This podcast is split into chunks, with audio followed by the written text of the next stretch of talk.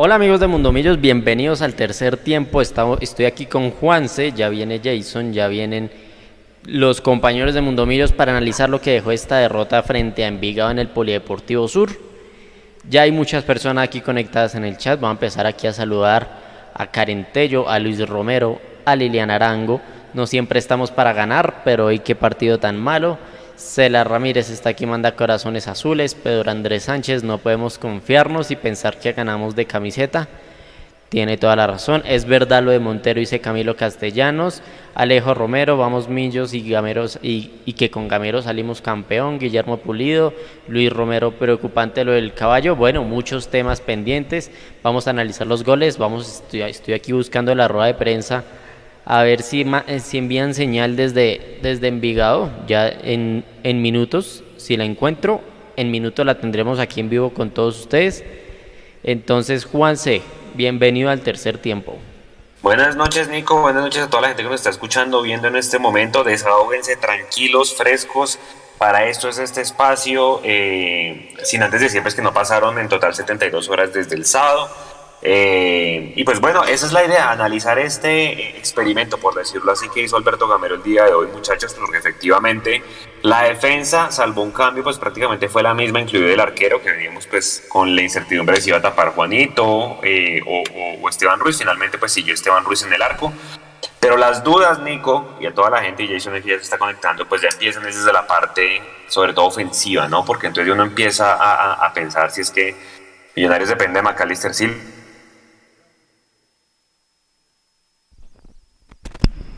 Sí, Juanse, pero Mechu todavía no está. Mechu ya vendrá. Esperemos que esté grabando aquí la, la que está, está, pero ya está Jason con nosotros. Jason, bienvenido.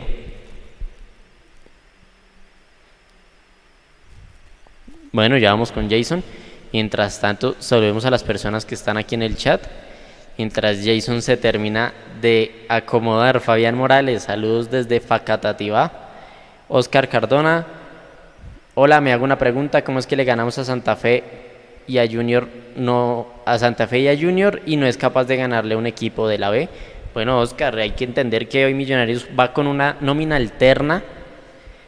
Juega a las 4 de la tarde en Envigado con pleno sol, lo vimos todos. Y era el riesgo que se corría al, al, al rotar tantos jugadores.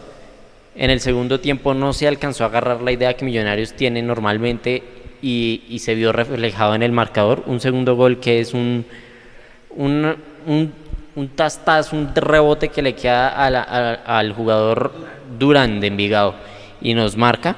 Entonces, pues no podemos hacer nada, eran los riesgos que se tenía. Ya, se, ya continuamos con Juanse y Jason. Jason, ahora sí.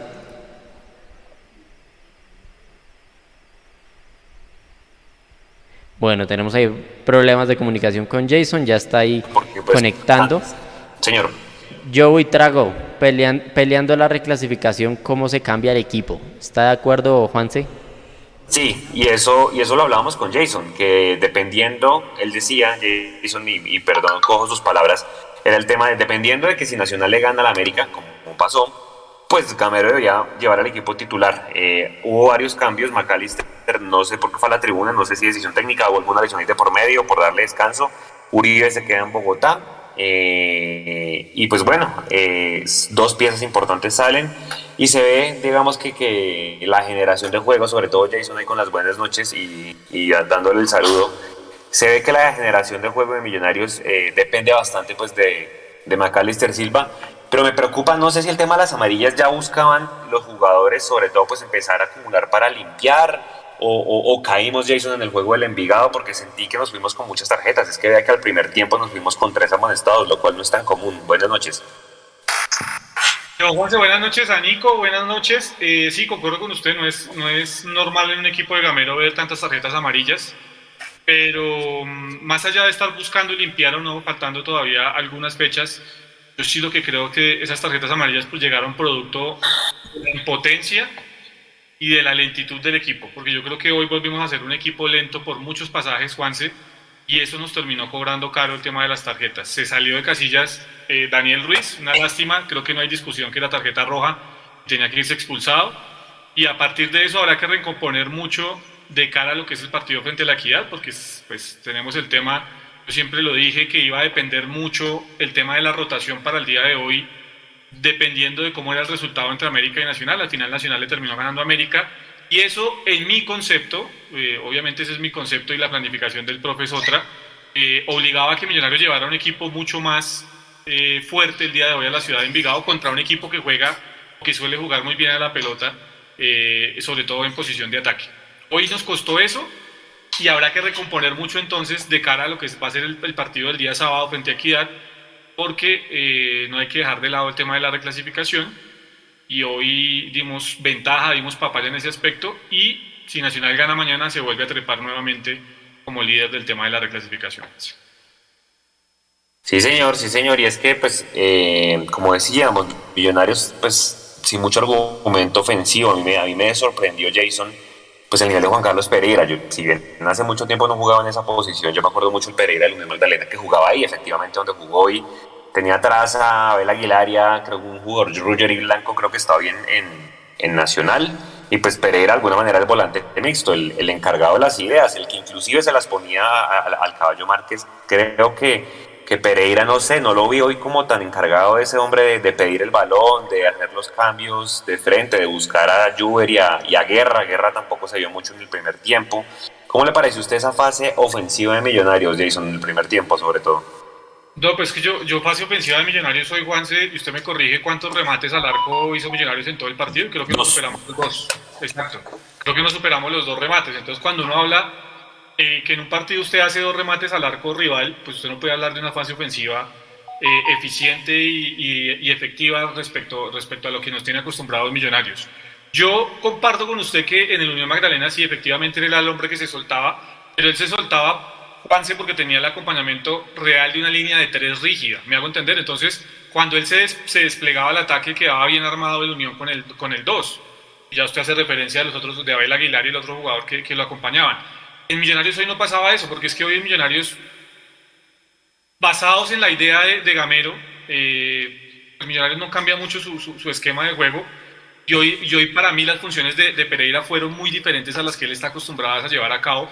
Y por eso creo que le costó tanto el partido a Pereira. Hoy en una posición que no es la que él maneja y sin sentirse el, sentir el respaldo real de los extremos, porque hay que decirlo también, Juanse, habíamos reclamado mucho la presencia de Quiñones y de Guerra, pues hoy hay que decir que ni Quiñones ni Guerra dieron lo que estábamos esperando de parte de ellos. Quizá que un poco más Juber Quiñones con el tema de los centros, que creo que esa es una de las herramientas importantes que él va a ir puliendo de a poco, pero de ahí para adelante no encontramos realmente una diferencia de parte de ellos y por eso también Pereira se pudo haber visto desdibujado en el primer tiempo. Yo, yo más que el tema del ataque, estoy preocupado, insisto con esto, Juan, es porque el equipo se vio lento y se vio superado por la velocidad de un equipo muy joven como el del Envigado el día de hoy. Hoy Asprilla, hoy Massa, hoy el mismo Durán, hoy el mismo Córdoba cuando ingresó y demás, superaron en el tema eh, físico a Millonarios y eso sí creo que es algo que hay que revisar de, de, cara al futuro porque nos vimos lentos. Y yo cuando lo, lo discutíamos en esta semana, Juanse, en cuanto a la, a la pregunta que nos hacía Leo, y si seguíamos pensando que Millonarios jugaba mal, yo, yo en mi caso nunca digo que Millonarios o sea, que es un equipo que, que normalmente juegue mal. Yo, yo, siempre he defendido que hay un patrón de juego y que hay una idea de juego. Que cuando el equipo logre tener esa. esa logre dejar de ser lento y sea mucho más versátil en su, en, su juego, eh, va a dar ese salto de calidad. Y hoy creo que es la prueba de eso. Millonarios sigue en ese tema de caer en esos baches importantes y de ser lento. Y hoy, eh, en comparación a los dos partidos anteriores, es evidente que hubo una involución. Eso no quiere decir que Millonarios no tenga ya la idea de juego establecida y que no tenga con qué pelear, pero hoy en comparación a esos anteriores juegos, evidentemente Juanse eh, hubo una evolución por parte de Millonarios. Nico, eh, perdón, un paréntesis, ya es oficial, Álvaro Montero, nuevo arquero de Millonarios, le acaba de mandar la foto, Nico, póngala, ya está la foto de, de Álvaro Montero firmando su contrato que irá hasta el año 2024, Jason firma por tres años, en teoría si firma por tres años ya le da sus derechos deportivos a, Millonarios o cómo es el tema ahí, porque llega libre, Jason. Sí, llega libre. Mm, habría, que, preguntar nuevamente, volvemos al tema de los detalles, pero si es por tres años, evidentemente el, que pasaría a ser los dueños de los derechos de Millonarios, eh, eh, perdón, del jugador sería Millonarios, de los derechos federativos, Así que, como lo dijimos también la semana pasada, Juanse, es una buena apuesta de Millonarios. Estaba en ellos hacer la, la gestión y que sea este el momento para reconocer también. Cuando las cosas se hacen bien, hay que reconocer y creo que Millonarios hoy, eh, ¿qué fecha es hoy, Juanse? 26 de octubre del 2021. Eh, se, hace, se hace al mejor portero del fútbol colombiano. Eso, es hay que y hay que, y hay que reconocérselos. Han hecho una gran gestión, perdón Juanse, ya lo dejo, han hecho una gran gestión con el tema de Montero y esperamos esta gestión se siga repitiendo de cara a lo que va a ser obviamente el torneo internacional para Millonarios el próximo año. La gente pregunta que, que si es normal que llegue con tanta anterioridad, sobre todo porque Tolima, de hecho ya está la programación Jason, fecha 18, domingo 7 de noviembre, Tolima Millonarios en el Manuel Murillo Toro a las 6 de la tarde.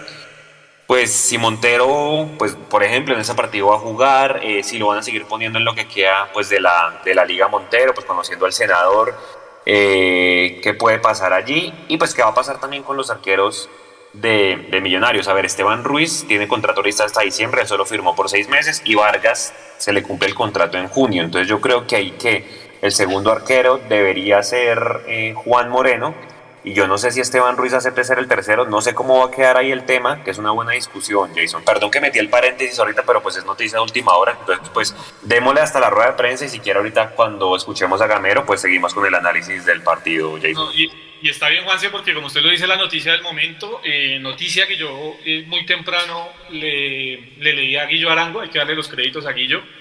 Eh, lo que yo conocía, como les había dicho a ustedes, no sé si fue el live pasado, el, live del, del jueves pasado, en donde yo les decía que evidentemente ya habían unos, acercamientos y que lo que había pedido en cuanto a cuestión del sueldo eh, Álvaro Montero era muy inferior a lo que ganaba en su momento Wilker Fariñez. A mí me dicen, y, no soy mucho de hablar de este tema de las cifras y demás, solo voy a hablar del tema de porcentajes, que es un 25%, entre un 25 y un 30% menos de lo que se ganaba Wilker Fariñez en aquel momento. Es la primera, digamos, es la información inicial que yo tengo, estaremos por confirmarla obviamente, pero eh, eh, lo que se llegaría a ganar Álvaro Montero es entre un 25 y un 30% menos lo que ganaba Wilker Fariñez, lo cual me parece fenomenal, Juanse, porque creo que es, vuelvo al tema, eh, una gran jugada de los directivos de Millonarios en este caso, hay que reconocerlo por parte de Pitir de Salazar y por parte obviamente del presidente Camacho y del principal accionista Gustavo Serpa, porque se están asegurando para mí el arquero de más proyección hacia Europa que tiene el fútbol colombiano. Está en la mejor edad, creo que la, la edad que tiene hoy Montero de 26 años eh, y con el recorrido que ya tiene, siendo campeón del fútbol colombiano y demás, eh, siendo convocado a la selección Colombia, lo dan como eso. Y yo espero que esa vitrina que va a tener Álvaro Montero, ojalá en fase de grupos del próximo año, eh, sea la posibilidad para que él más adelante haga su carrera en Europa como lo ha soñado y pues obviamente que le tenga un futuro económico importante también a Millonarios. Es yo creo que la noticia del momento, usted dice que si es normal, mmm, no sé qué tan normal sea en el fútbol nuestro. En el fútbol europeo sí es muy normal, Juanse, que usted conozca que un jugador va a pasar de, uno, de un equipo a otro cuatro o cinco meses antes. En el fútbol colombiano no es tan normal. Aquí todavía está ese tema del regionalismo y de los egos y demás. Y yo creo que esto le va a terminar pegando duro al senador Camargo, que como usted lo dice, dentro de poco vamos a estar jugando contra ellos en Ibagué y yo no sé si él vaya a ser de la partida frente a, frente a Millonarios, si él ya se vaya a decidir definitivamente por, por, el, por el portero que tienen y de a poco van a ir relegando a Álvaro Montero. La relación de entre ellos dos ya estaba completamente quebrada, ya estaba eh, sin fondo esa relación entre Camargo y Montero y bueno, es bueno saber que, viene un arquero de esa talla, pero también hay que hacer el paréntesis, que así como Montero hoy, tres meses antes de terminar el año, está confirmando el contrato con Millonarios, yo espero, y, nos estamos alegrando por eso, yo espero que de aquí a mañana, cuando Montero también finiquite su contrato con un equipo del exterior dos o tres meses antes, no nos vayamos a molestar nosotros porque es lo que está pasando en este momento. Sí, señor, y es que, y es que eh, la gente preguntaba cuándo anunciaron a Wilker Jason. Wilker también fue como en noviembre, yo me acuerdo, que ya estaba listo. Y el mismo Hernán Torres, ¿o no? Yo, no puedo, equivocarme en la fecha, pero creo, porque yo les conté acá la anécdota con Wilker, eh, lo de Wilker fue en septiembre, eso fue más o menos 12 de septiembre de ese 2017. Eso fue 12 de septiembre del 2017, fue mucho antes. 17, él estaba con el Caracas. Exacto, pero era un contexto muy diferente, muy, muy, distinto a este, pues porque obviamente estaba con el Caracas en el fútbol eh, de Venezuela y nada tenía que ver con nosotros y con lo que diariamente se vive. O sea, no venía a reforzar, no venía a de prensa. ¿Por qué cree que se vio desesperado de prensa, al final del partido? Un saludo también para Daniel. Y no, Daniel, que le dije a, Ruiz que, que eso no lo, vaya, no lo vaya a traumatizar, que son errores que comete un jugador joven. Aparte yo estoy, yo lo conozco a él y sé que a lo mejor no, no, quiso agredir al rival saltaron los dos y él sacó el codo. Pero que estuviera tranquilo que iba a tener respaldo de nosotros. Yo, en ningún momento ellos saben que los mando a, ya está muy trompadas, ni patadas, ni codazos. Lo hizo y, él porque lo respalda, principalmente yo. Entonces yo en eso no, no, no hubo tanto, tantas cosas diferentes. Y, bueno, yo digo que no tanto desespero, porque el único pelotazo que tiramos fue el último cuando Perdaza cobró. De resto el balón le llegaba a, a Ruiz y, salíamos jugando, y salíamos jugando. Hasta el último minuto que teníamos 10 hombres cuando salió Ruiz, intentamos elaborar. Entonces, el desespero cuál sí, quería ganar el partido, pero hoy no, no yo no vi, por lo menos no vi ese desespero de tirar pelotazo por todas partes. No, no, no, no. No, yo me creo que en eso estamos nosotros muy claros con el equipo. No tiene por qué haber desespero. Ganando, perdiendo, empatando, por qué haber desespero. Yo no me desespero. Eh, hoy en día, como les digo yo, me incomoda que el equipo esté jugando a pelotazo a pelotazo. Y siempre uno busca. Ellos de pronto, eh, con las ganas de ir a buscar el, empate, eh, hubo dos o tres pelotazos que llegaron al área de ellos, pero, pero no es la forma de querer empatar el partido. Para Daniel, ¿por qué le costó mantener el empate luego de encontrarlo. Sí, yo pienso que fue una jugada desafortunada para nosotros porque, eh, pues como todos vieron, eh, fue después de un rebote. Eh, obviamente sabemos que podíamos estar un poco mejor parados, pero, pero fue una jugada más fortuita y, y que ellos aprovecharon bien. Continuamos con la última pregunta. Casa Azul Radio con Mundo.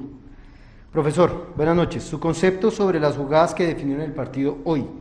El gol en saque de banda y la jugada fortuita que genera el segundo gol. ¿Cree que la rotación de nómina influyó? Un saludo también para ti. Yo creo que aquí, repito, aquí no hay que buscar ni culpables, ni errores, ni nada. Aquí lo que nosotros tenemos que ya mañana llegar a trabajar, a pensar en el partido de, de equidad y corregir lo de hoy. Pero aquí nosotros tenemos esto presupuestado, esto tenemos otro ya planificado, que darle eh, descanso, recuperación a unos jugadores, porque necesitamos ver más jugadores de lo que tenemos. Entonces esto no repercute nada, me parece que Guerra y, Quiñones, que jugaron en primer tiempo, a mí me parece que jugaron bien, jugaron muy bien, teníamos el presupuesto que jugaron 45 minutos para que entrara, para que entrara Rodríguez, para que, para que entrara Ruiz. Eso no, no, no, no, no, no repercute en nada. Eh, repito, hubo muchas cosas que a mí me gustaron, demasiadas cosas que me gustaron. Y por la pérdida no vamos a sacar todo, todo, todo, todo, todo lo malo. No, Hay cosas buenas. Aquí en Vigado es un, un, un, cuadro fuerte, que corre, que intenta jugar bien al fútbol, tienen buen equipo. Por algo tienen 26 puntos hoy.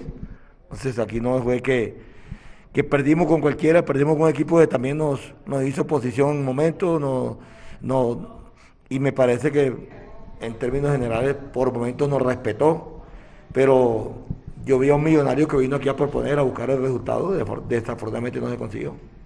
Y terminamos eh, para Daniel. Una derrota que por el desarrollo del partido parece algo injusta. ¿Dónde cree que se pudo definir el juego hoy? Eh, sí, como te digo, siempre dominamos, siempre buscamos el partido eh, esas son jugadas que, se presentan en el, partido y tenemos que estar preparados para eso.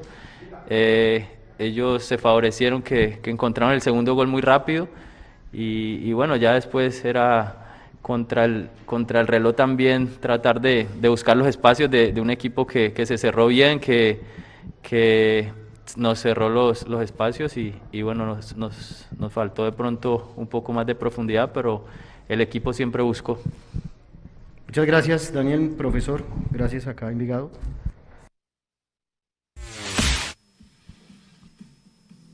Bueno, Jason, reacciones, Mechu, avísenos si nos escucha y de una vez si quiere entre con su intervención. Eh, opiniones, Jason, de la rueda de prensa. Mm, sí, creo que está claro, creo que está claro Gamero. Yo, comparto con Gamero el tema de lo que él dice que no le ganó cualquier equipo y es cierto, yo creo que este Envigado, y lo habíamos hablado, Juanse, eh, tiene muy buenos eh, jugadores y sobre todo en condición de local se, se, hace muy complicado. Mm, la juventud creo que le juega a favor a pesar de que siempre decimos que la juventud y demás, que eso le puede jugar en contra, creo que un equipo que no tiene mm, mucha hinchada y que no tiene mucha presión y que tiene esta juventud y que tiene claro sobre todo el objetivo que es sacar jugadores, eh, evidentemente este tema le, termina jugando a favor y hoy le jugó a favor. No nos ganó cualquiera, es cierto, estoy de acuerdo con Gamero, pero eh, a pesar de que no nos ganó cualquiera, sí dimos mucha papaya y sí dimos mucha ventaja en muchas... Eh, en muchos, en muchos factores y en muchas partes del juego y creo que de ahí sacó provecho el Envigado, Juanse.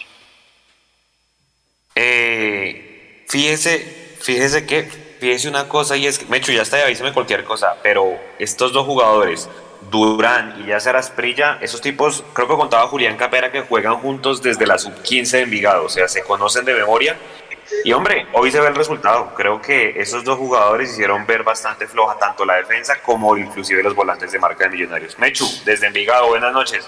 ¿Ya me escuchan ahí? Gracias. Hasta luego, feliz noche. ¿Me escuchan? ¿Me escuchan? Señor.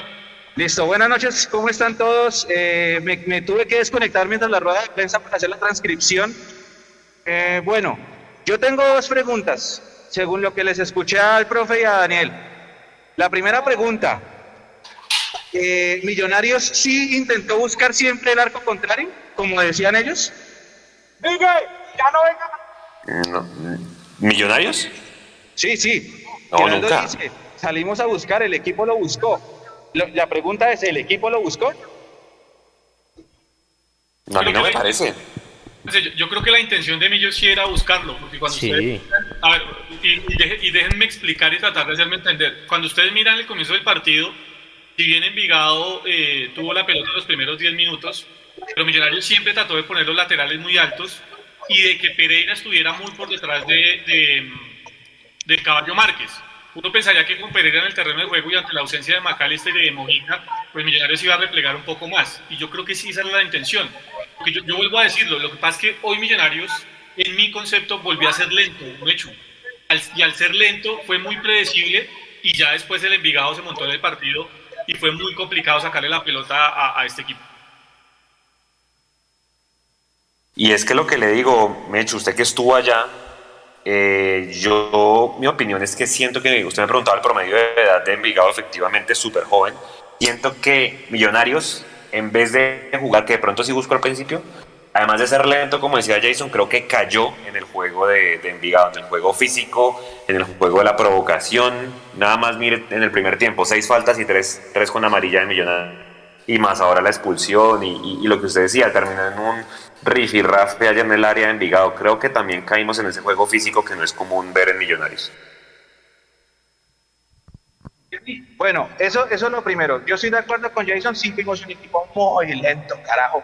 Pero es que más allá de ser lento, hermanos, que uno no se puede dejar manejar el partido de un equipo de peladitos. No, es que nos dejan nos manejar el partido. Eh, y yo siento, yo siento, porque es que ellos decían, salimos a buscarlo, tuvimos la intención. Vamos a seguir cayendo en el mismo concepto, ¿no? Siempre vamos a creer que el equipo que tenga la posesión es el que está buscando el partido. Eso no es tan cierto, es que eso depende de cada planteamiento. Entonces, listo, que acá estábamos, acá comentamos el estadio la tenía Giraldo, se la pasaba Pereira, se la pasaba Vega, se la pasaba Román, se la pasaba Ginás, se la pasaba Juan Pablo, atrás Ruiz, y volvían a barajar, y jugaba. Y el Envigado quitaba la pelota, tres pases y listo, ya estaba en el área. Esa, esa velocidad con la que el Envigado nos, nos manejó el partido también es algo para revisar. Eh, yo creo que lo único positivo de la jornada de hoy es, bueno, primero que hubo jugadores que tuvieron minutos que estamos pidiendo hace mucho tiempo, como Yuri, como Guerra, así no les haya ido bien pero tuvieron sus oportunidades. Segundo, eh, la contratación de Álvaro Montero. Y tercero, que hicimos un gol de pelota quieta, que esos millonarios es para marcar una raya. Por lo demás, creo que el Envigado ganó justamente, porque esa es la otra. Dicen que, la pregunta del otro medio decía el empate injusto. A mí me parece que el empate no es injusto. Que, perdón, la derrota. No, a mí no me parece. Creo que que si alguien hizo más por el partido fue el, fue el Envigado, tiró más al arco, yo vi más a Ruiz que el arquero de, de Envigado, es que lo que se haya son dos remates al arco, el cabezazo Mechu y, y el y ya lo último creo que uno de, de, de Pereira, Márquez no remató, entonces creo que para mí es justa la derrota de los partidos más flojos junto con el de Jaguares. O sea, creo que hoy no hubo ideas, por lo menos en Jaguares atacamos.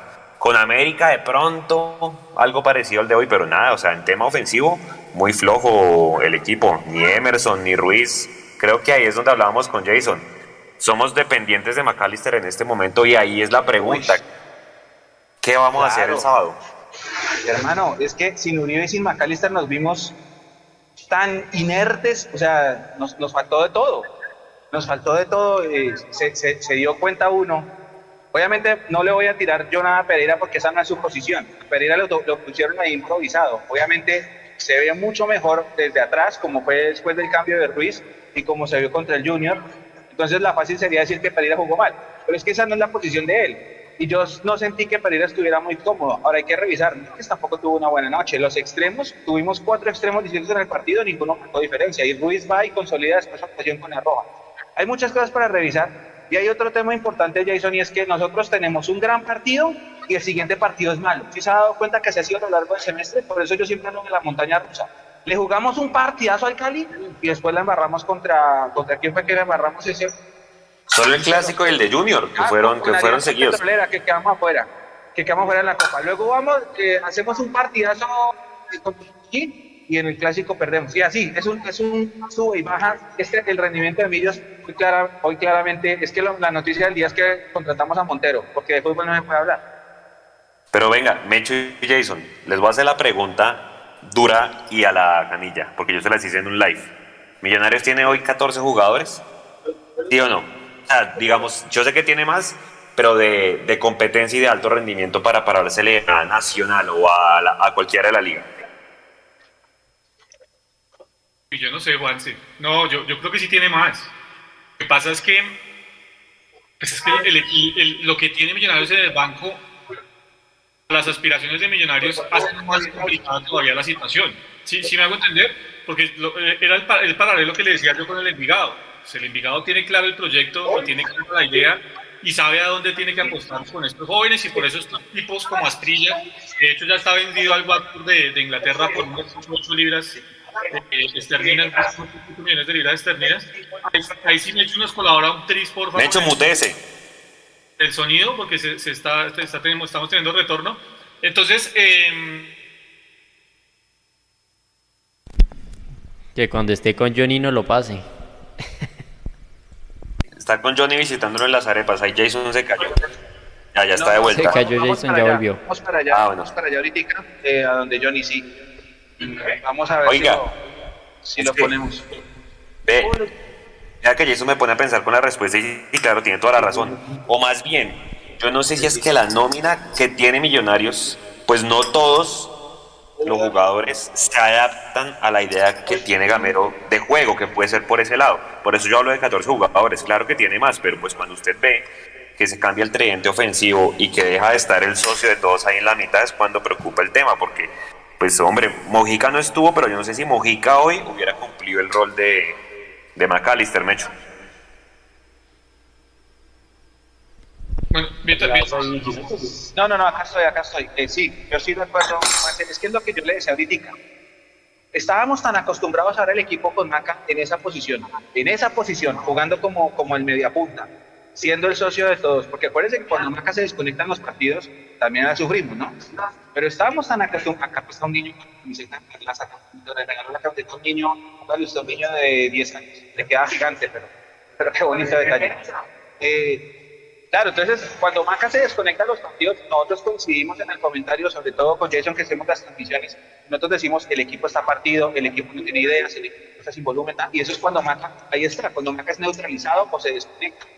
Y luego Maca se conecta o aparece en los partidos y el equipo tiene volumen de Maca. Hoy le tocó a Pereira, pero es que, por eso les digo, yo no puedo juzgar a Pereira porque no es su posición, a él le tocó improvisado. Lo que sí me genera esta, esto de hoy es un tema para aprender las alarmas. ¿Por qué? Porque no teníamos a Mojica porque estaba expulsado y de repente alcanzó a llegar y por eso convocó a 19. Ya entendimos el por qué. Y el día que no tengamos, ahora no vamos a tener a Ruiz por roja. Entonces, si a, si a Mojica le ponen fecha, que eso lo vamos a saber mañana en el boletín, y lo de Ruiz va a salir la, la, otra semana, entonces podríamos estar pensando en que no vamos a tener eh, los volantes. A eso sí me, sí me tiene preocupado, porque nosotros tenemos exceso de extremos, pero en esa posición del centro creo que sí nos va a faltar un suplente, ¿no? Claro, y es que además eh, Jason Ruiz se va a perder el de Equidad y se pierde el de Tolima, que ya está programado Mechu domingo 7 de noviembre a las 6 de la tarde en Ibagué, y pues ese se lo va a perder Ruiz, entonces ya toca estar pensando quién va a estar por Ruiz ahorita el sábado contra Equidad y quién va a estar por Ruiz el otro, el otro domingo.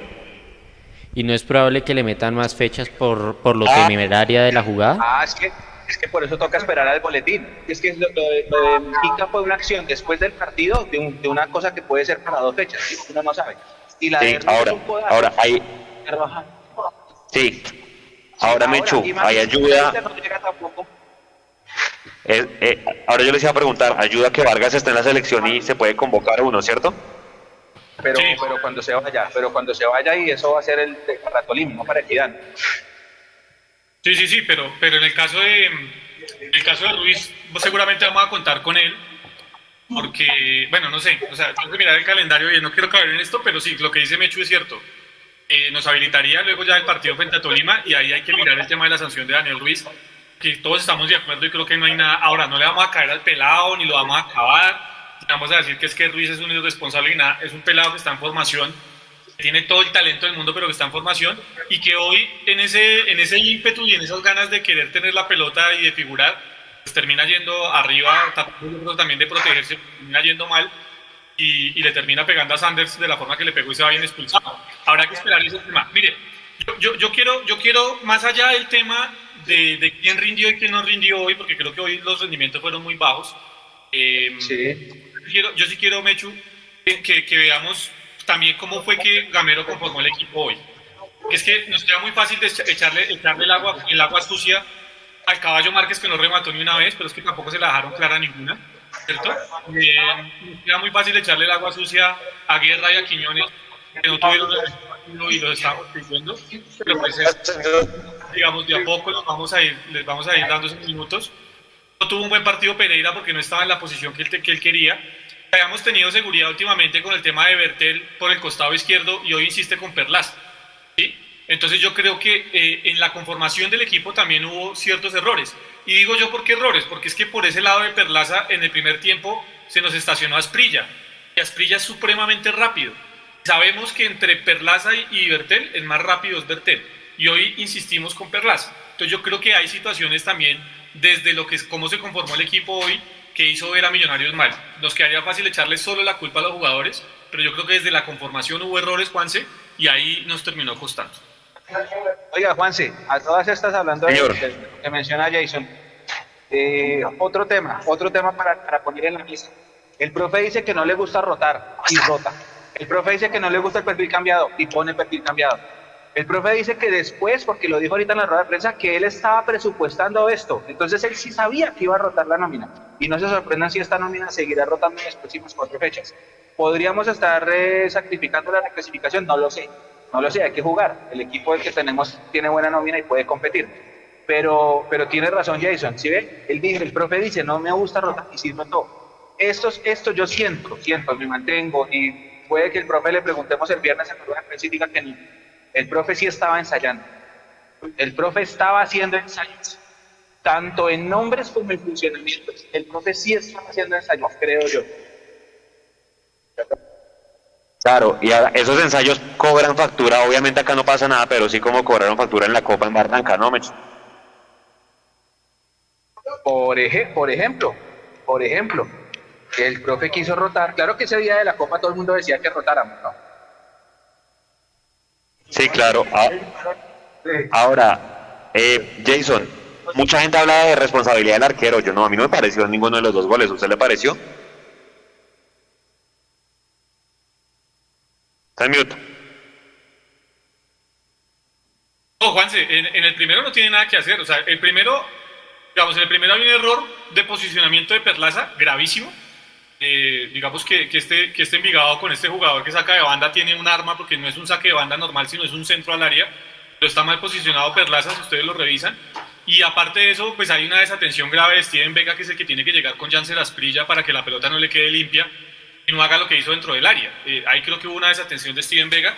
Y después ya lo que hace Asprilla dentro del área es, es una cosa de un jugador descomunal que parece que tuviera 100 partidos en primera división, 200 eh, la forma en que se saca de encima a Vargas y después cuando trata de corregir su posición, Ginas también lo saca con otra gambeta y termina definiendo bien. Ahí no tiene nada que hacer Ruiz.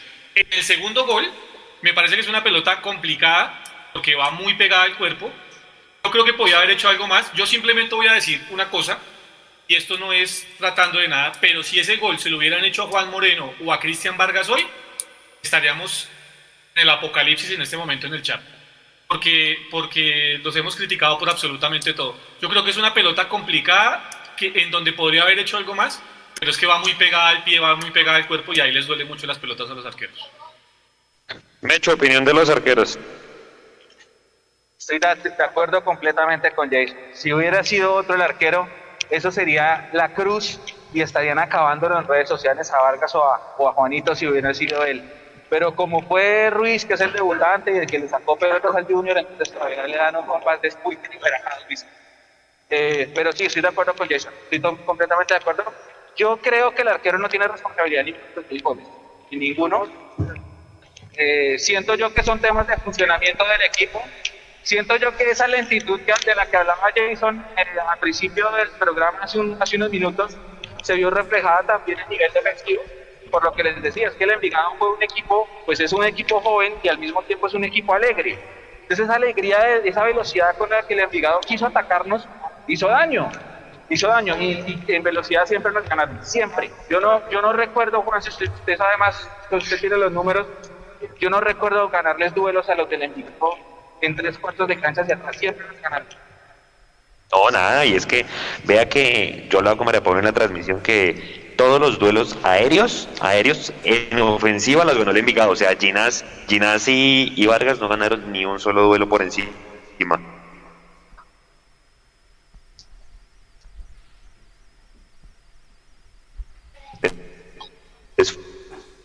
fue muy mal en la parte aérea. Entonces le está, le está fluctuando la señal. ¿Hecho? ¿Jason? Pensé que era yo. No, pensé que era yo. Yo escucha, es, empecé a escuchar Pensé que era la señal mía. Sí, sí, sí. Nico, ¿qué dice la gente en el chat? Bueno, en el chat, a ver, dice Serpa, te amamos, dice Carlos Hernández. Jeff Salzul dice defensivos y pocos huevos, dice acá Oscar Delgado, no hay responsabilidad del arquero, fueron problemas defensivos, yo estoy de acuerdo, si, si Ruiz llegaba a tapar esa pelota, era más suerte, era más que adivinaba la intención del jugador, más no que alcanzara a reaccionar a ese taponazo rasante. A ver qué más aquí en el chat.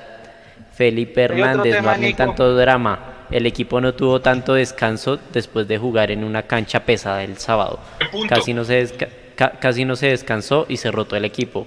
Ese Envigado tampoco es mal equipo. Buen punto de Felipe Hernández. Comparto la opinión. Mechu. Es que el Envigado no es mal equipo. El Envigado lo que pasa es que había trastabillado por ese equipo de buenos partidos. Inclusive creo que Jason lo dijo acá en un live, que ese Envigado era muy peligroso, que jugaba muy sabroso. Y sí, el Envigado juega, sabes que juega muy alegre, es un equipo veloz. Y lo, y lo del otro punto también es cierto, lo de la cancha pesada. Eso también es cierto y que, y que hubo poco descanso. De hecho, el equipo entrenó ayer acá en Medellín porque, porque viajó temprano. Entonces, sí, eso también puede influir. Sí, claro. Ahora, hay un tema, y mientras sigue usted leyendo a la gente, Nico, eh, tenemos que dejar la costumbre de que siempre que nos hacen un gol buscar un responsable. Si se han dado cuenta que generalmente nos hace un gol alguien y uy, ¿de quién fue la culpa? De Giraldo, de Ruiz, de no sé qué. No, no. Hay, er, hay veces, el primer gol del Envigado es una virtud de este Yasser, eh, que se saca dos jugadores brillantes. No, es un jugadorazo. Pero es virtud también de él y hay goles en los que en los que el sistema completo falla. Entonces no no no no es bueno tampoco ni sano desgastarnos buscando un culpable siempre cada vez que nos hacen un gol. ¿Sí me hago entender? Porque siempre es a buscar un responsable, que el arquero, que el volante, que el central. A veces simplemente el mismo sistema se ve vulnerado. Y eso pasa. Sí, Mechu, Mechu pasa, pero, pero a usted no le pueden hacer un gol, más allá de la virtud que tuvo Asprilla dentro del área, usted no le pueden hacer un gol de saque de banda. O sea, dejémonos de pendejadas, Mechu, pero a uno no le pueden hacer un gol de saque de banda. Eso, eso, a eso me refiero con el sistema, ¿sí me entiendes? Exacto, exacto. exacto sí, sí, es decir, claro, claro, no, por eso es que hay, el, el, el gol es como un, como un penal, ¿no? Virtud del que dispara y, y error de alguna cosa. Se falla, en alguna parte se falla pero es que a lo que yo iba, viejo Jason, es que nosotros a veces nos quedamos buscando un responsable. Ah, y a veces la responsabilidad recae en el mismo sistema. ¿Sí me entiendes? Sí, sí, sí, de acuerdo, de acuerdo, pero, pero, pero en ese gol, o sea, en el primer gol, eh, Juan se llama para que no se vaya, eh, yo sí creo que hay dos jugadores eh, que tienen una gran responsabilidad en el gol, más allá del tema del sistema y demás, que son Perlaza, que está mal posicionado, y Steven Vega que llega, que, que no referencia a Jansen Asprilla. Y de hecho en las imágenes de televisión Juanse se veía muy enojado a Gamero reclamándole a Steven Vega precisamente por eso, porque no llegó a referenciar a Asprilla y pues ya después sabemos todo lo que hizo Asprilla dentro del área. Pero, pero si hay situaciones individuales, obviamente lo voy de costar a millonarios, pero estoy de acuerdo con usted, Mechu, en el 90% de los goles eh, son más situaciones colectivas y, y, de conjunto eh, que un tema individual, Juanse. Nico, póngase la foto del segundo gol, yo se la mandé, porque claro, el segundo gol nace de un rebote que creo que no sé si es Pereira o Giraldo que pues intenta despejar, le pega un jugador de Envigado, y creo que es Juan Pablo Vargas el que termina habilitando, pero Juan Pablo Vargas está parado donde debería estar Ginás. La gente dice que Ginás salió a marcar donde no debía. ¿Ustedes cómo vieron ese tema? Porque ahí también creo que toda la defensa queda mal parada y bueno, Vargas es el que sale en la foto y Ginás pero ustedes cómo ven el segundo gol, Mechu y Jason. Ahí está la imagen en pantalla. Ahí está, ahí está. En la foto se ve que el jugador de Envigado ya va entrando al área. El que está, en, detrás del jugador es Ginás. Y el que viene a cerrar es Vargas. Que no alcanza. Sí. No, no Juan, ahí, digamos que hay una mala fortuna porque si ustedes eh, eh, recuerden la jugada, llega Pereira con la intención de despejar la pelota lejos. Al final en ese rebote termina Durán, creo que es este, ¿no? Durán eh, termina favoreciéndose del rebote. Sorprende cuando ustedes miran la cámara de la, de la parte eh, de atrás, o sea, del arco desde el arco de Envigado, ustedes miran la cara de asombro de Andrés Ginás porque Andrés efectivamente se ve sorprendido por el rebote. Ya no hay quien lo referencie, Román está referenciando al que está en la parte abajo de la, de la pantalla, creo que está haciendo bien su trabajo. El equipo estaba bien posicionado, pero en esa situación, digamos, de, de, casualidad, le termina quedando la pelota a Durán y, y nos termina cobrando. Yo, yo sigo insistiendo. Eh, Millonarios hoy cometió errores individuales y colectivos, y esos, errores individuales y colectivos se vieron reflejados en la lentitud y en la, y en la falta de atención. Y creo que en esta jugada fue una de esas en donde si el jugador de Millonarios, en este caso el central Ginás, está un poco más atento, quizá tenga la posibilidad de recuperarse. Pero cuando ustedes miran a Ginás, eh, él se ve completamente sorprendido porque no está en punta de pies, él está completamente quieto y no se está moviendo en el momento de la jugada. Cuando ya ve que el balón le, le rebota de esa forma, se ve sorprendido y ahí es cuando no tiene la capacidad de reacción. Eh, dicen siempre los entrenadores, eh, yo, yo, pues digamos en las, en las divisiones inferiores, cuando he tenido la posibilidad de cubrir, es eh, siempre hay que estar moviéndose, siempre hay que estar en punta de pies y siempre hay que estar bien perfilado. Y en esta situación no lo estaba, no lo estaba Ginas, pero fue obviamente una jugada mucho más casualidad que cualquier otra cosa. Segundo gol, opiniones. Eh, oiga, eh, Juan, si yo no he visto la repetición, no la, no la he visto. Pónganse, denme el beneficio de la duda, compañeros, porque no lo he visto. Pero la foto es la consecuencia de una acción en la que el Envigado, con, con velocidad, pues estaba dejando. Antes de eso, el Envigado ha hecho dos, tres pases para dejar el sistema roto. Lo que pasa es que después se hace rebote y el Envigado, el Envigado, pues también por suerte, estaba completamente habilitado y solo pero si ustedes analizan el video antecitos, era una acción colectiva del Envigado en la que en velocidad nos ganó todo el partido y tenía la defensa de nuestra manera justamente por eso, por esa acción previa. No, no lo puedo corroborar, no he visto el video, pero me, da mucho la impresión de que ahí esa jugada. Después sí es fortuito y todo lo que ustedes quieran, pero antes de ese, de ese rebote que le queda a Juan del Envigado, el Envigado se nos había posicionado muy bien, se había ganado velocidad bueno, párele bolas ahora. Habíamos dicho que la clave para esos cuadrangulares y remate de torneo era regular y balancear bien la nómina. Ya de entrada para el sábado, pues vamos a tener dos bajas, ¿no? Vamos a tener la baja de Ruiz, la baja de Mojica, la baja de Vargas, que es por amarillas, y pues la duda de, que si McAllister le alcanza. Uribe seguramente sí va a estar. Ustedes, pues, y ojo, Equidad viene con la necesidad, si bien ya está eliminado Jason, Equidad todavía está metido en la reclasificación y va a buscar llegar a 60 puntos para poder buscar cupo a Sudamericano. Entonces, ¿qué planteamientos con respecto a lo que vieron hoy harían para el día sábado? No, pues es que hay que repetir un poco lo que se hizo frente a Santa Fe y lo que se hizo frente a Junior. Yo creo que eso está claro, hay que poner condiciones en el campín, de eso no hay duda. Mm, sabemos lo harto que es jugar contra la Equidad, un equipo que se encierra, un equipo que pega, un equipo que corta el juego. No le gusta jugar realmente que la pelota esté en movimiento porque lo que siempre le ha gustado a Alexis García es cortar el juego y, terminar eh, reacomodando sus líneas a partir de eso. Y eso es lo que vamos a ver seguramente el sábado en el Campín. Millonarios, lo que vuelvo a insistir, si Millonarios puede en algún momento, Juanse, Mechu y, los que están aquí conectados, eh, dar ese salto de calidad de ser un equipo un poco más versátil y ser un equipo con mucha más dinámica, eh, podemos pensar realmente en un título. Pero si Millonarios va a seguir en estos baches en donde la lentitud en muchos pasajes de los partidos llega y, se apodera de la actitud del equipo, va a ser muy complicado porque hoy, vuelvo a decirlo, un equipo con mucha juventud eh, nos hizo mucho daño precisamente por eso, porque tenían cambio de ritmo, porque tenían dinámica y porque Millonarios nunca encontró realmente circuitos de juego. Mechu, ¿qué haría para el sábado usted? Eh, Juan, esa, esa respuesta dependerá del boletín de sanciones de mañana para saber si, si contamos con Mujica y dependerá de, de cómo le va a Silva en el transcurso de la semana y si alcanza a llegar al partido. Yo imagino que sí, porque si lo trajeron es porque estaban esperando hasta hoy. Habrá cinco días de, recuperación, seis, cuatro días más de recuperación. Con base en eso le podría decir qué hacer, pero sí es importantísimo lo que, comentaba Jason, porque, eh, a ver, el Junior, Junior nos quiso jugar mano a mano y esa fue su debilidad. Ellos se equivocaron mucho y Millonarios aprovechó sus equivocaciones, explotó las bandas y le ganamos 4-1. Pero Envigado hoy no se equivocó ni dejó espacios. Y mire cómo nos costó eh, tratar de superar las dos líneas del envío de un equipo que simplemente le apostó al orden y a, mucha velocidad en ataque.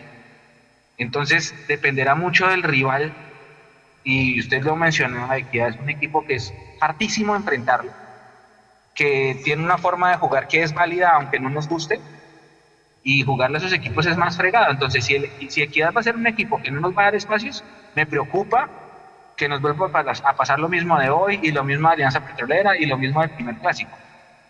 Porque ya nos dimos cuenta de que si los equipos nos salen, este equipo sí saca ventaja porque se aprovecha el error. Pero eso no pasa hoy. Somos demasiado, fuimos demasiado lentos. Y no me acuerdo quién de ustedes fue quien lo comentó, que no es sano comparar paciencia con Y eso fue lo que nos pasó hoy. Oiga, eh, para ir ya terminando el tema del análisis individual, Perlaza con lo que mostró hoy, Berter por encima Uy, sí, lejos, lejos, Juanse. Millonarios perdió mucha proyección por el costado izquierdo y no es propiamente porque Bertel llegue a esta línea de fondo, sino porque la sola presencia de Bertel hace que los equipos rivales se replieguen y, perdió seguridad en la defensa. Yo creo que hoy Perlaza, si uno mira los números, fue muy poco los duelos que terminó ganando eh, y le cuesta el perfil cambiado. Yo sigo insistiendo, le, cuesta mucho el tema del perfil cambiado y ahí le, termina costando a Millonarios y se ve muy sacrificado Juan Pablo Vargas, que creo que lo hizo bien hoy en medio de todo, porque tiene que hacerle muchísimas más coberturas a Perlaza que las que le tiene que hacer normalmente a Bertel. Tiene que correr y desgastarse mucho más y creo que en ese aspecto sí tiene que mirar a Alberto Gamero cuál va a ser su posición de aquí en adelante, porque creo que sí perdemos mucho con Perlaza en el terreno de juego. ¿Todavía está por encima de Perlaza por lo que vio hoy? Sí, sí, sí, claro. Claro, Juanse, toda la vida. Eh, nada como el perfil. Eh, eso lo venimos hablando hace cuántos live. Sí, ya nos dimos cuenta de lo que yo les decía, creo que estaba ensayando. Y uno de los ensayos fue volver a poner a Perlaza. Tratar ponerlo a jugar, darle minutos. ¿Por qué? Porque él es el consentido del todo. Pero ya nos dimos cuenta que Hoy nos dimos cuenta que hay titulares suplentes en la posición que ustedes quieran.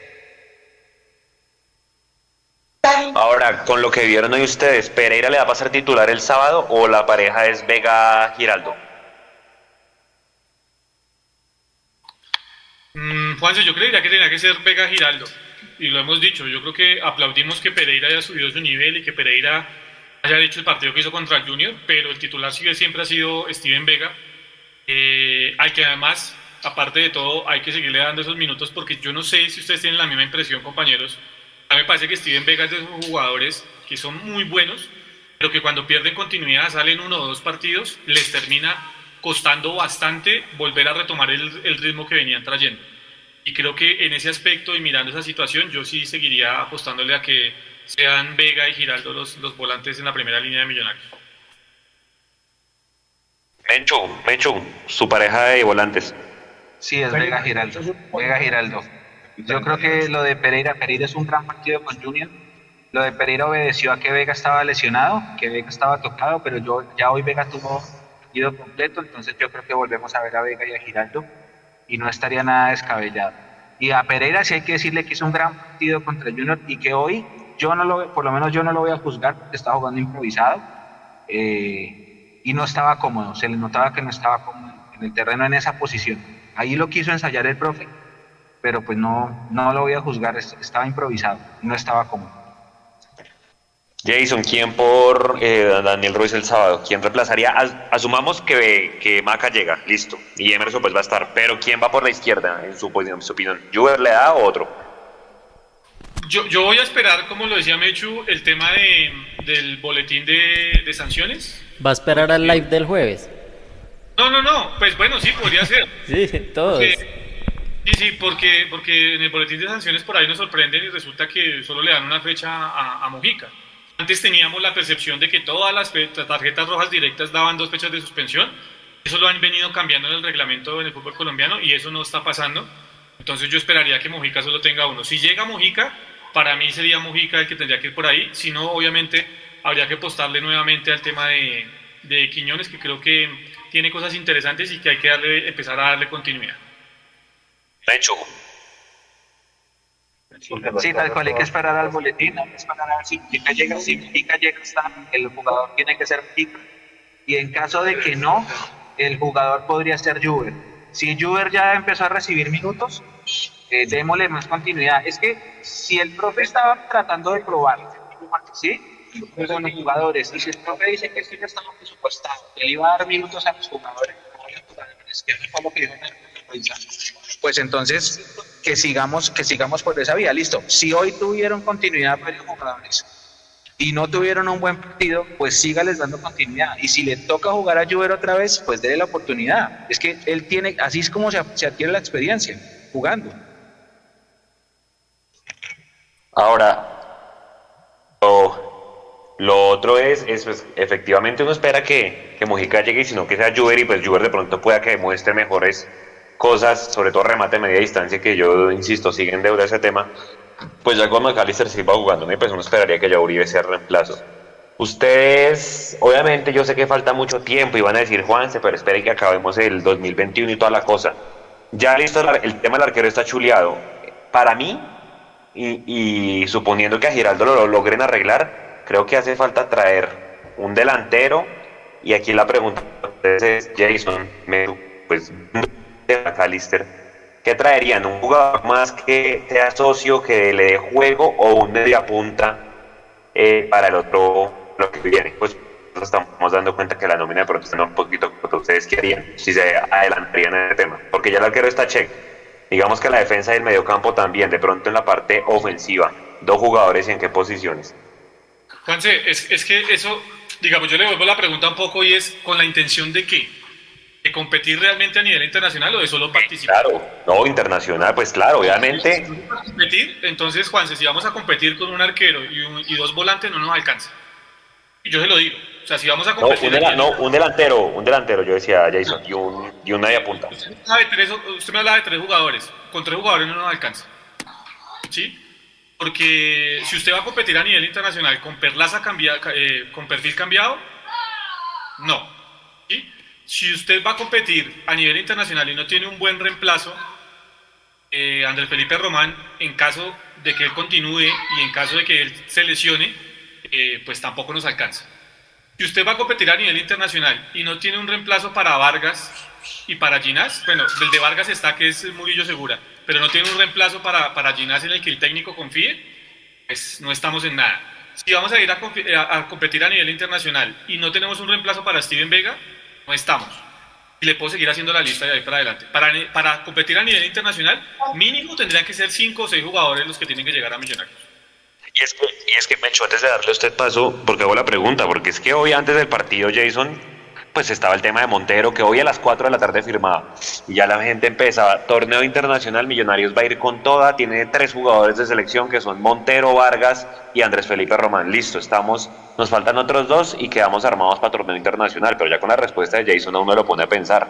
Obviamente hay que partir del supuesto Mechu de que no vendan a nadie de ahorita, que yo lo dudo porque seguramente van a tener que vender alguno, por lo menos, para competir el otro año en torneo internacional. Mechu, le doy el paso. Bueno, espéreme, Juanse, porque primero hay que hacer una aclaración. Eh, Andrés Felipe Román ojalá se consolide y ojalá vaya a la selección y juegue muchos partidos y toda la cosa, pero, pero muchachos, jugador de selección todavía no. Sí, oh, claro. En la, en la que fue a la tribuna, dos de los tres partidos, creo que vamos paso a paso. Pues, vamos paso a paso, vamos paso a paso y y lo otro, yo estoy por la misma línea de Jason, pero habrá que ver, habrá que ver cuál es la política de contratación de millonarios, porque ahora tenemos eh, ingresos por taquilla, que eso es importante. Habrá ingresos eh, por participación internacional, aunque habrá que ver si es por jugar grupos o por la primera fase previa. Eh, pero de pronto ahí el panorama cambia la política de contrataciones también y de pronto entonces ya no solamente es Montero, como en su momento, acuérdense que se firmó a Wilker muchos meses antes de, su, de, que empezara el año, ¿se acuerdan cómo fue Wilker? Eh, pero habrá que ver, habrá que ver qué, qué, otros nombres están en carpeta y qué hay, ¿no? Porque es que había una versión, es así, Juan, si usted sabe más que yo, de una fuente que decía que la condición principal para la renovación de era traerle ese arquero, como si el profe hubiera pedido a ese arquero. Entonces, renovaron y salieron corriendo a buscarle lo que él pidió quién sabe qué más habrá pedido y quién sabe qué otros nombres se manejen. Entonces, y, quién sabe si la política cambió, qué va a pasar con, con, Pero estamos por la misma línea. Eh, una cosa es competir eh, a un nivel local y otra cosa es competir a un nivel internacional. Y nosotros tenemos buenos jugadores. Buenos jugadores tenemos buenos valores, pero primero, lo que ustedes dicen, los van a querer vender a los, de, a los que son los que son de la cantera. Y segundo, una cosa es competir en el Parque Estadio Sur y otra cosa es competir en, en el Maracaná, ¿no? Sí, claro. Sí, claro, competir con, con Brasil, por lo menos para avanzar en, en fase de grupos. Eh, oiga, y nada, lo que nos queda, nos queda entonces Equidad, Tolima, Alianza Petrolera y, Nacional en Medellín. Decían muchos, Jason, que Millonarios ese demuestra más constancia de juego que el mismo Atlético Nacional que se veía por, pues por baches, que se caía esa idea de juego. Pero hombre, lo de hoy es lo que a uno lo invita a pensar que, pucha, qué montaña rusa somos, pero claramente pues consecuencia de, de las pruebas que quiere hacer Gamero. Pero lo que yo pregunto es, en cuadrangulares la idea es llegar, llegar bien, llegar con la nómina bien, porque fíjese que a este equipo le falta una pieza y se nota un montón. Hoy el tema fue McAllister, para mí, ¿usted cómo lo ve ahí?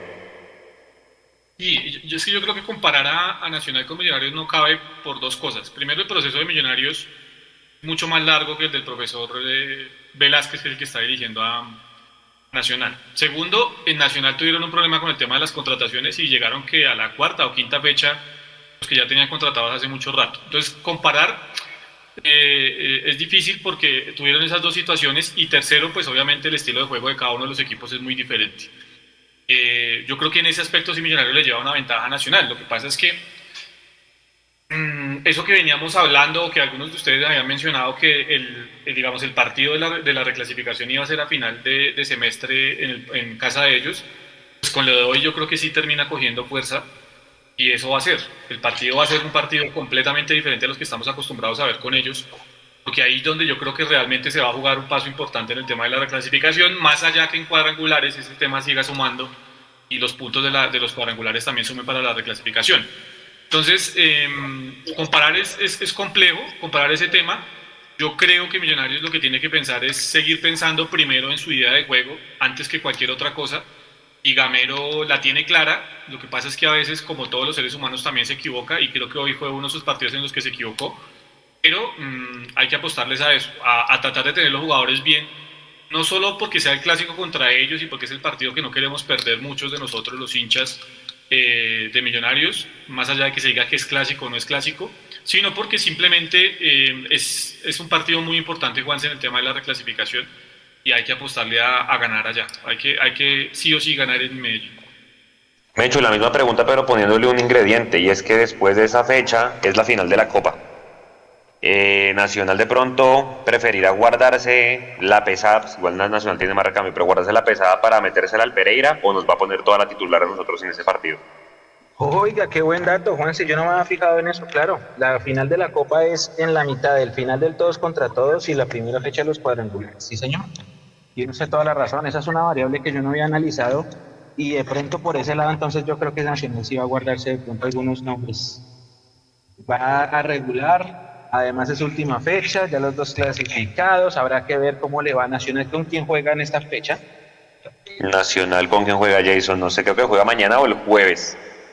Ellos creo que juegan de visitantes. Juegan el jueves y ya le confirmo contra quiénes que juegan porque la verdad no recuerdo. Si ellos ganan, creo que nos vuelven a alcanzar en, en reclasificación. la reclasificación. Ellos juegan el día jueves contra de Caldas. Ah, mañana, mentira, juegan mañana. Mañana. Mañana. En Manizales. No, en el Atanasio. ¿En Medellín? Ah, en Medellín, sí. sí. Bueno, que los de Caldas que ya está eliminado. Nico. Deme ahí un poco de chance para mandarle un saludo a José, más conocido en el chat como Bajo Vapor, que está de cumpleaños hoy. Entonces un saludo muy especial de parte de toda la familia de Mundomillos, que siempre está aquí conectado con nosotros y se merece este, este saludo. Feliz cumpleaños, hombre. Ah, ¿dónde vamos? Ah, feliz cumpleaños, feliz cumpleaños a, a Bajo Vapor, hombre, un abrazo gigante. Eh, bueno, volviendo con el tema, entonces esa variable yo creo que sí influye un poquito, habrá que ver cómo sale el calendario. En este momento estamos, la, la tabla está en pantalla, no. ¿Cuántos, ¿Estamos arriba por cuántos puntos? Ya, ya la busco, ya la busco y la pongo. ¿Que en la reclasificación? En la recla, sí. Pues estamos sin, en, en, igualados. No, creo que son dos puntos la diferencia. No, está, estábamos arriba dos puntos. O en este momento estamos arriba porque Nacional no ha jugado. O sea, si ganan ellos nos sacan uno. Sí, Millonarios sí. 73, Nacional 71 y Tolima 69. Digamos que Tolima ya okay. no cuenta. Nos Al que le sacamos a Junior. Sí, Junior da 13 puntos, estamos de Junior. Bueno, listo. Entonces, en ese orden de ideas sí vamos a llegar muy parejos a ese último partido, pero de pronto esa variable que mencionó Francis sí va a hacer que Nacional guarde algunos nombres. Obviamente es que la nómina de Nacional eh, ciertan a uno y entran a otro, pero el otro es igual de bueno. Entonces, no es garantía tampoco. ¿no? no pueden decir, no, vamos, nos va a jugar con la mixta, porque la mixta también es una, es una tromba. Entonces, pero de pronto sí van a guardar algunos nombres para esa final de la, de la Copa. Ellos van por, por esos, es que ellos llevan un rato largo sin jugar finales, entonces me imagino que con todo lo que ha pasado, cuántos técnicos se han sacrificado allá, ellos van a jugársela toda por ser campeones de las dos cosas. Sí, claro. Ahora, eh, ya para ir cerrando, compañeros, porque seguramente el tema Montero lo vamos a profundizar de pronto el jueves en el live con más calma, para averiguar nosotros también detalles de cómo llegó y toda la cosa. Eh, ya con esto queda sentenciado entonces Vargas, muchas gracias en junio del 2022 y Esteban Ruiz ahorita también muchas gracias. Y queda Juanito de segundo arquero. O cómo va a quedar el tema y ustedes que creen, Mecho, arranco por usted. Yo, yo tengo una duda, Juanse, tengo una duda. Y es que estaban comentando hoy en el estadio que la renovación de Vargas fue, fue, solo por seis meses, o sea que él, que él renovó en, a mitad de año, pero solo hasta diciembre, y Ruiz también está hasta diciembre. No sé qué tan cierto sea, pero lo estaban comentando con mucha seguridad que la renovación del portero no había sido por un año, sino por seis meses. No sé, yo creía que era por hasta junio, como dijo Juan, pero me quedó... Vargas, el que estaba en junio. Sí, yo también tengo, tenía esa, eso en la, en la cabeza, pero es que hoy escuchaba y hablábamos ahí en el estadio y parece que que él tiene es seis meses. Y bueno, Juanito había renovado el año pasado por tres años, o sea que él sí ya es, él tiene todavía contrato de, de vigente y Ruiz, Ruiz está hasta diciembre, acuérdense que nosotros decíamos que lo de Ruiz había sido más como un accidente. Sí. Eh, dice aquí, Tolima 152 partidos, Cúcuta 6, Sao Caetano 17 y Selección Colombia Mayores 3. Eso, eso ha recibido Montero. Goles recibidos 146, puerta en arco en cero 77 veces. Penaltis atajados, uno, a Sherman Cárdenas. Y por penaltis atajó siete. En definiciones por penaltis. No es tan antipenal, ¿no? pero le ganó allá, pero Mechu, pero Jason y Mechu creo que tapó dos en la definición del 2018 y con eso le, le, ganó el título a Nacional, ¿no? Sí, sí, sí. por eso fue, sí, sí, sí. estaba chequeando acá Mechu lo de Vargas y no, lo de Vargas está hasta, la información que tengo yo acá en mis apuntes y demás, es que ya está hasta junio de, de 2022. Sí, estamos en la misma línea los tres, no entiendo es por qué. Y es que le escuché a alguien, le escuché a alguien que él decía en eh, eh, de, otro medio, que lo habían entrevistado y que él había dicho. Pero sí, yo también tengo la misma línea de ustedes, que es, que es un año, que él había renovado un año más y que y en su momento, pues como acabamos de, de jugar la final, todo el mundo dijo, sí, re bien, re bien que lo renueven porque el hombre se ganó su puesto en la titular. Ahorita ya es otro cantar, pero en su momento todo el mundo estuvo bien con la, con la determinación. Ahora, qué pasa. En ese orden de ideas, eh, Juanse, Mechu y, a todos los que están conectados, el que tendría que salir del equipo es Ruiz. Porque Ruiz pues tiene contrato solo hasta diciembre. Yo no creo que Millonarios, salvo que tenga pues digamos un muy buen equipo ya visto para que se vaya Juan Moreno, eh, vaya a perder la posibilidad de que ese jugador se le desvalorice y, y, terminar perdiendo digamos eh, lo que fue la inversión en Juan Moreno y la confianza que se le ha dado a Juan Moreno. La lógica sería en ese caso que se fuera Ruiz pero pues obviamente em, habrá que esperar de aquí a diciembre, porque en unas de esas nos sorprenden y le terminan renovando a Ruiz y terminan soltando para otro equipo a, a Juan Moreno, ¿no? Tal cual, tal cual. Entonces eh, se perdería el proceso, ¿no?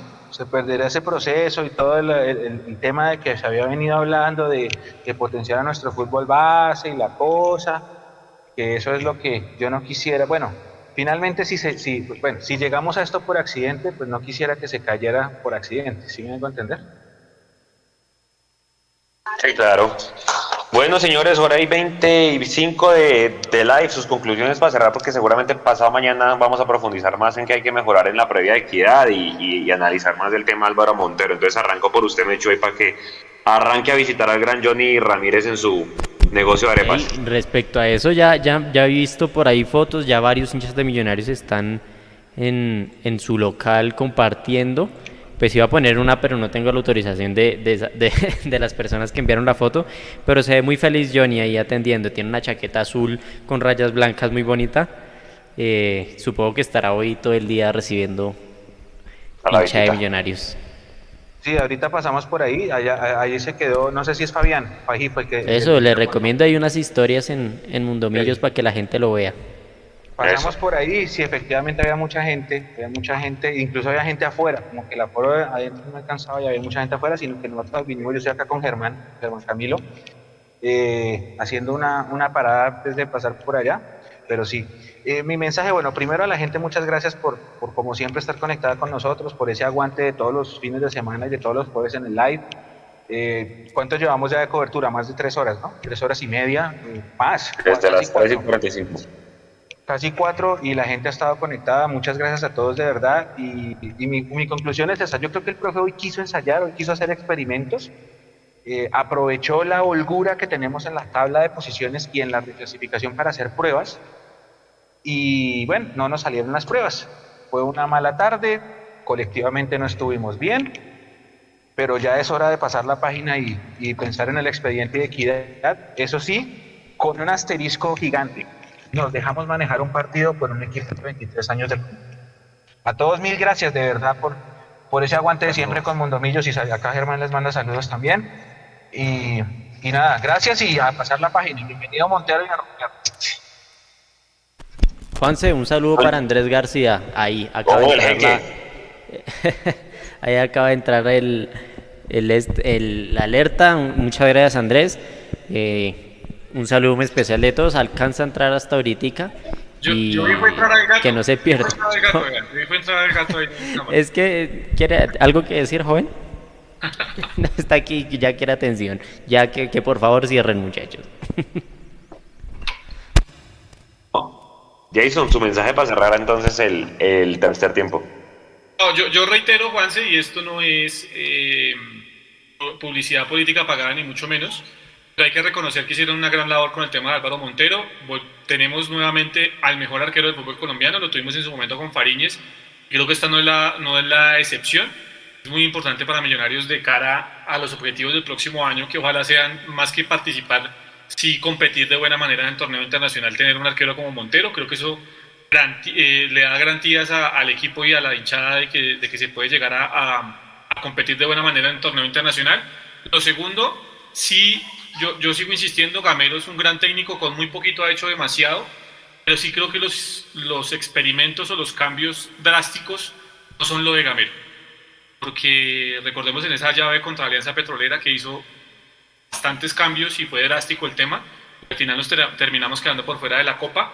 Y hoy, en un partido en el que yo sigo insistiendo, había que ganar por el tema de la reclasificación, también hizo algún experimento que no salió de la mejor manera, como lo dice Mechu, pasar la página, cambiar el chip y pensar en lo que va a ser el partido el sábado, recuperarse de la mejor manera, porque como lo decía el oyente, también quizás el tema de la poca recuperación que tuvo el equipo le pudo haber pasado o jugado en contra a Millonarios hoy, y recuperarse de la mejor manera para que el día del partido, el sábado, cuando nos van a dar zapato por donde usted quiera, eh, Millonarios encuentre el camino, encuentre la ruta y termine sumando esos tres puntos que sigo insistiendo son vitales, porque queremos llegar a fase de grupos directa, es cierto, pero hay otra alternativa que es el tema de la reclasificación y no se puede descuidar.